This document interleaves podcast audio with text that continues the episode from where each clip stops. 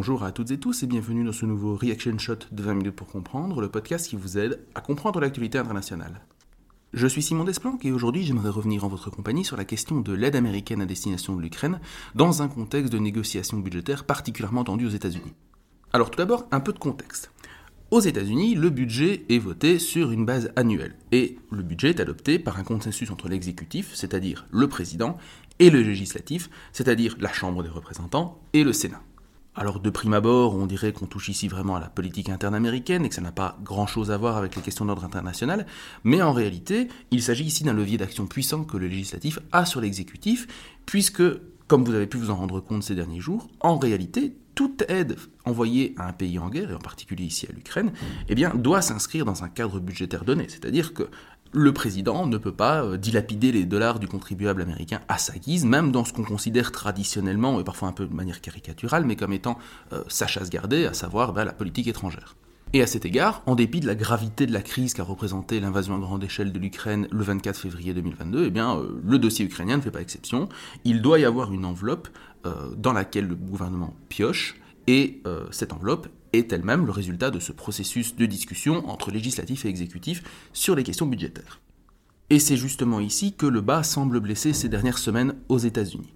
Donc, pour remettre le contexte, en septembre 2022, euh, le Congrès avait accepté dans euh, le budget euh, une enveloppe de à peu près 110 milliards de dollars d'aide à l'Ukraine. Précisons que cette aide était à la fois une aide financière, aider le gouvernement euh, ukrainien à se maintenir à flot et à pouvoir payer euh, ses, créditeurs, et militaire, donc c'est-à-dire que c'est là-dedans qu'on piochait l'argent pour envoyer donc les, euh, les HIMARS, les munitions en tout genre, etc. etc. Ce qui est frappant, c'est qu'à l'époque donc où cette enveloppe avait été adoptée, il y avait un relatif consensus bipartisan entre démocrates et républicains, et il convient quand même de le souligner dans un contexte de, polarisation de plus en plus accrue entre les deux principaux partis américains. Or, désormais, un an plus tard, euh, ce consensus a volé en éclats. Et euh, le 6 décembre dernier, Joe Biden n'a pas réussi à convaincre l'opposition républicaine, malgré un discours particulièrement fort et un peu alarmiste, et que je vous invite vraiment à aller consulter sur la page YouTube du Monde. Donc, eh bien, il n'a pas réussi à convaincre les républicains de voter cette aide supplémentaire qui, point important, était incluse dans une sorte de package avec une aide à ces destinations notamment d'Israël, et des financements qui permettaient le renforcement euh, de la surveillance à la frontière sud avec le Mexique. Alors avant d'examiner les raisons de ce refus républicain, euh, précisons que c'est véritablement un gros problème pour Kiev, puisque de loin les États-Unis restent le principal donateur euh, d'aide militaire et financière pour l'Ukraine, loin devant l'Allemagne. Donc pour vous donner les chiffres, le Kiel Institute for the World Economy estime que les Américains ont livré euh, en aide militaire et financière à peu près 85 milliards de dollars, suivi en deuxième position par l'Allemagne à environ 25 milliards d'aides. Et on analyse ici que la dimension purement euh, budgétaire de la question, c'est-à-dire que euh, les États-Unis sont aujourd'hui les seuls à pouvoir fournir à l'Ukraine toute une série d'armements dont ils ont cruellement besoin sur le terrain s'ils entendent euh, atteindre leur but de guerre, dont on a longuement discuté d'ailleurs lors de notre épisode avec Joseph Enrotin il y a quelques semaines déjà. Alors, dans une sorte de, pis-aller, euh, Joe Biden a annoncé dans la foulée de ce, premier rejet donc qu'il allait libérer 175 millions de dollars d'aide, avec notamment des livraisons de nouveaux missiles, etc. Mais euh, le problème demeure, c'est que ces, millions sont en fait issus de la précédente enveloppe budgétaire. En l'absence de compromis, eh bien, l'aide à l'Ukraine à moyen terme, à court terme en fait, est véritablement compromise. C'est dans ce contexte d'ailleurs que Volodymyr Zelensky euh, a annoncé se rendre à Washington où il rencontrera notamment le président du Sénat et le président de la Chambre. Rappelons d'ailleurs qu'actuellement aux États-Unis, les démocrates contrôlent le Sénat d'une courte majorité, ils ont 51 sièges sur 100, et euh, par contre les républicains sont majoritaires à la Chambre. Dernier petit point technique d'ailleurs, euh, ce n'est pas parce que les euh, démocrates sont majoritaires au Sénat que cela suffit. Pour une loi budgétaire, il faut que 60 élus sur 100 se mettent d'accord sur la proposition budgétaire, ce qui en fait nécessite d'importants compromis. Et d'ailleurs, je vous ai dit que euh, la fameuse enveloppe destinée euh, à Kiev était incluse dans un package plus large qui comprenait notamment eh un renforcement euh, des moyens financiers alloués à la surveillance de la frontière sud avec le Mexique. Vous vous doutez bien que c'est plutôt pour répondre à l'agenda républicain, ce n'est pas tellement une priorité des démocrates. Et malgré cela, eh ça n'a pas suffi à convaincre les républicains qui, en l'état, ont voté comme un seul homme contre ce projet d'aide financière. Mais pour quelles raisons Alors tout d'abord, il faut replacer un petit peu les choses dans leur contexte politico-militaire. On est 2 euh, mois après euh, la fin et l'échec, aujourd'hui on peut le dire, euh, de la contre-offensive ukrainienne. Et aujourd'hui, on apprend petit à petit que dans la manière dont cette contre-offensive a été menée, tout d'abord, il semblerait que les Ukrainiens aient décidé d'attaquer sur plusieurs fronts à la fois, là où les Américains, qui leur fournissent non seulement de l'aide militaire, mais également du renseignement, leur conseillaient d'attaquer en un seul point et de concentrer l'ensemble de leurs efforts là-bas. Ce n'est pas la première fois hein, que les Ukrainiens euh, ne sont pas d'accord avec euh, leurs alliés euh, américains ou plus spécifiques, ou plus généralement les alliés de l'OTAN sur la manière de mener la guerre, et ils ont beau jeu de le dire à chaque fois, c'est nous qui nous battons, donc on se bat comme on l'entend. Certes, mais ici les conséquences de cet échec se font particulièrement sentir, et quelque part, c'est un argument en plus en faveur de ceux qui souhaitent réduire l'aide à l'Ukraine en disant que de toute façon l'Ukraine ne se bat pas euh, comme il le faudrait et que donc il n'y a pas de raison de continuer à, euh, à les aider. À ce niveau-là, d'ailleurs, euh, Volodymyr Zelensky n'est pas non plus aidé par son entourage immédiat. Vous avez peut-être vu la sortie médiatique de Zaloujny, le chef d'état-major ukrainien, dans lequel il fait un peu le bilan de l'échec de la contre-offensive, et c'est un terme qu'il assume. Et on sent plus généralement qu'il y a de plus en plus de friction au sein même du, de la classe politique ukrainienne. Euh, par exemple, le maire de Kiev aussi s'est montré particulièrement critique à l'égard de l'action de son président, qu'il avait soutenu dans un premier temps, mais ici, plus la guerre dure, plus ces tensions sont d'ailleurs amenées à s'installer et à desservir euh, le leadership ukrainien. Maintenant, disons-le tout net, c'est loin d'être le seul facteur qui a joué et qui a pesé dans la balance. En réalité, cette décision, elle est à comprendre dans un contexte politique américain particulièrement tendu en interne.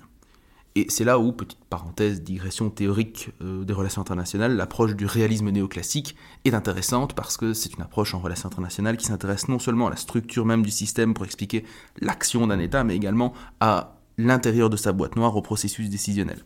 Je ferme ici la parenthèse. Mais vous comprenez bien, instinctivement je pense, que la question ici c'est surtout la position des républicains qu'il convient d'examiner. Quels sont les arguments qu'ils brandissent? Bah, Tout d'abord, les attaques du 7 octobre dernier menées par le Hamas sur le territoire israélien ont amené certains républicains à dire qu'on ne pourrait plus soutenir un partenaire crucial pour les États-Unis au Proche et Moyen-Orient, et d'autant plus crucial d'ailleurs pour le camp républicain, qui est plus encore que le camp démocrate un farouche soutien de la politique israélienne. Pourquoi plus encore que les démocrates? Parce que historiquement, il y a quand même un assez grand consensus bipartisan aux États-Unis sur la question du soutien à Israël, euh, mais néanmoins, on voit que les choses commencent à changer. Les sondages montrent qu'aux États-Unis, eh bien, euh, les jeunes démocrates sont de moins en moins nombreux à soutenir la politique du gouvernement israélien. On est toujours à une majorité, mais une courte majorité. On est dans des chiffres de l'ordre de 55-60%. On n'est plus dans les 80-90% euh, de soutien inconditionnel à la politique israélienne. Et d'ailleurs, l'un des critiques du package deal euh, en question n'est autre que Bernie Sanders, qui considérait que dans ce fameux package de euh, près de 106 milliards de dollars qui incluait l'aide à l'Ukraine, il y avait 10 milliards à destination du gouvernement israélien, et que ce n'était peut-être pas la meilleure idée que de financer la politique ultranationaliste de Benjamin Netanyahu. D'un point de vue purement matériel et militaire, on peut se dire que cette objection des républicains ne tient pas vraiment. Les munitions et les armes à donner à Israël n'empiètent pas du tout sur l'aide à fournir à l'Ukraine. On n'a pas du tout affaire au même type de guerre, alors je ne vais pas rentrer dans une analyse stratégique, mais on a affaire à une guerre dite asymétrique euh, dans le cadre de la lutte contre le Hamas menée par, par le gouvernement israélien, là où la guerre en Ukraine reste une guerre de haute intensité entre deux euh, armées conventionnelles. Autrement dit, d'un point de vue purement matériel et militaire, aider Israël, ça n'est pas incompatible avec l'aide à l'Ukraine. Toujours dans la considération de fourniture de matériel militaire, il y a un autre point cette fois-ci qui revient de manière plus, euh, plus récurrente, c'est celui de la question chinoise. La logique reste grosso modo la même, à force de trop aider l'Ukraine, on risque eh d'abandonner toute une série de ressources dont on aurait besoin dans le cas d'un affrontement euh, avec la Chine.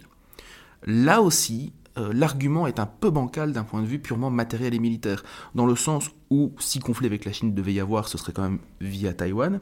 Or, le type d'armement nécessaire pour se préparer à une confrontation avec Taïwan, essentiellement des missiles anti-navires, pour commencer dans un premier temps, n'est pas vraiment le même que le type de matériel que les États-Unis envoient actuellement euh, à l'Ukraine. Néanmoins, on peut reconnaître qu'effectivement, la capacité des États-Unis à mener et à soutenir plusieurs guerres sur plusieurs fronts à terme n'est pas infinie et qu'à un moment donné, il faudra effectivement opérer des choix. Mais en réalité, ce qui joue véritablement ici, eh c'est tout simplement la campagne de 2024 qui s'annonce particulièrement tendue.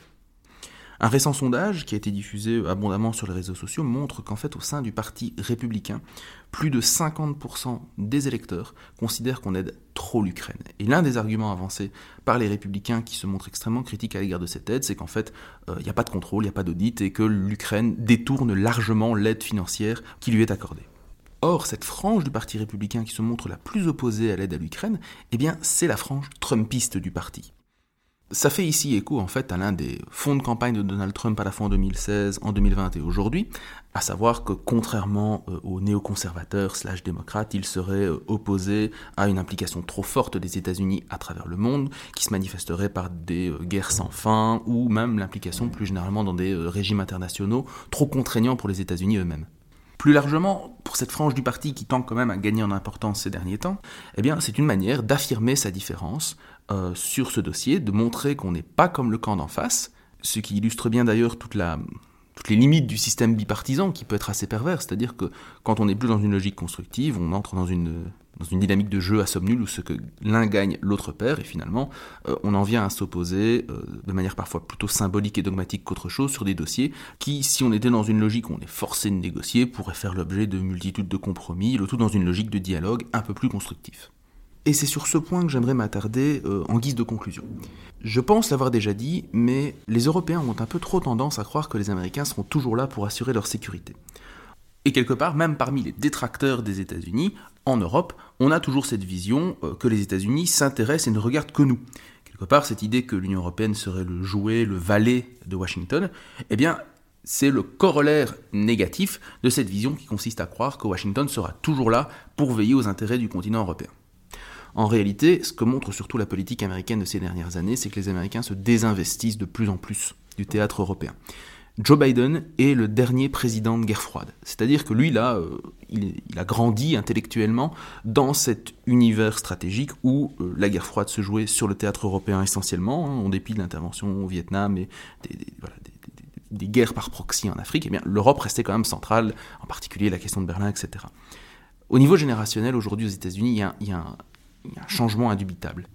Désormais, la plupart des analystes regardent vers l'Asie et non plus vers l'Europe. Et euh, si Donald Trump a dit euh, de manière très crue qu'il voulait que les Européens payent pour leur défense, en réalité, Obama ne disait pas vraiment autre chose. ça, c'est un premier élément.